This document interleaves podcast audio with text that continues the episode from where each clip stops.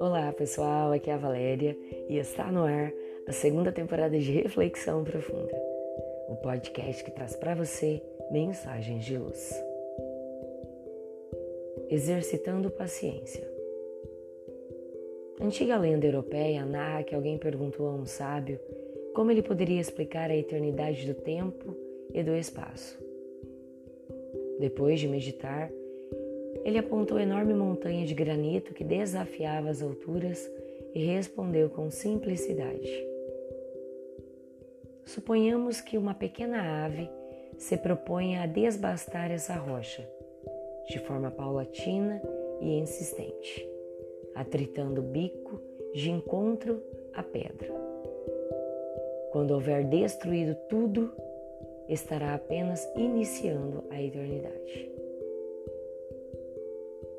A eternidade nos convida ao exercício da paciência, esse fator que representa de maneira mais eficiente o equilíbrio do homem que se candidata a qualquer trabalho.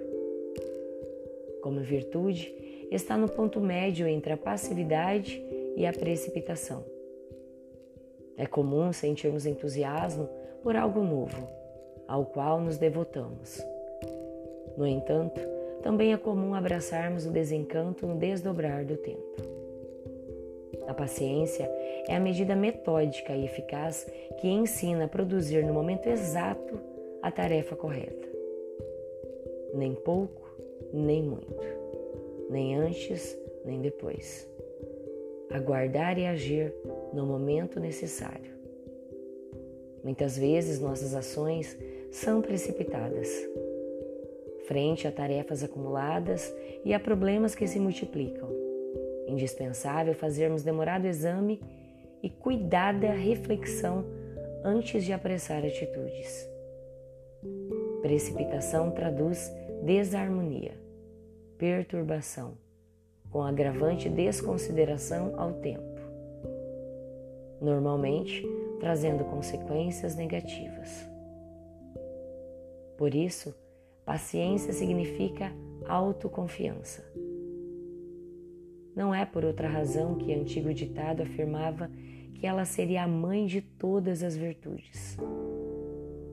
Sem ela, não conseguimos conquistar nenhuma das outras.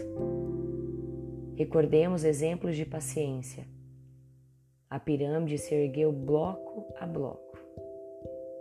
As construções grandiosas resultaram da colocação de peça sobre peça.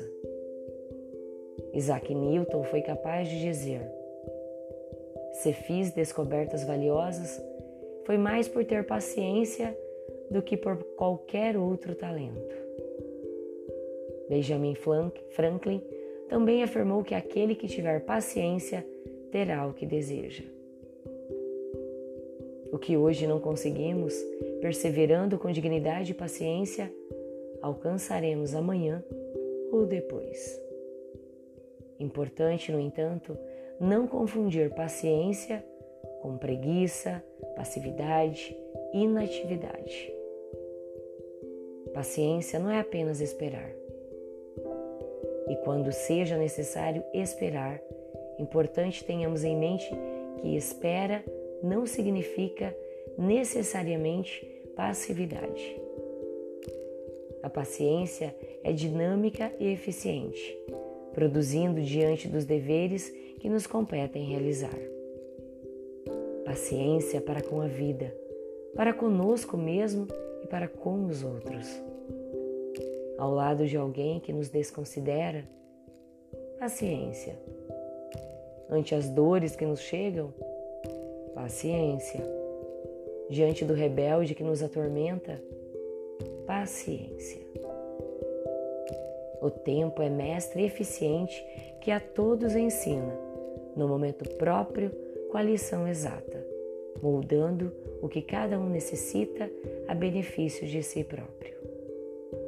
Jesus, acompanhando e inspirando o progresso da terra, pacientemente espera que nos voltemos para Ele, a fim de que, encarregado de nossa felicidade, possa nos dirigir pelo caminho que eleva a Deus.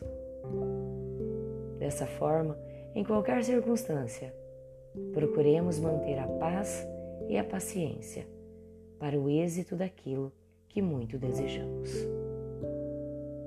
Pensemos nisso.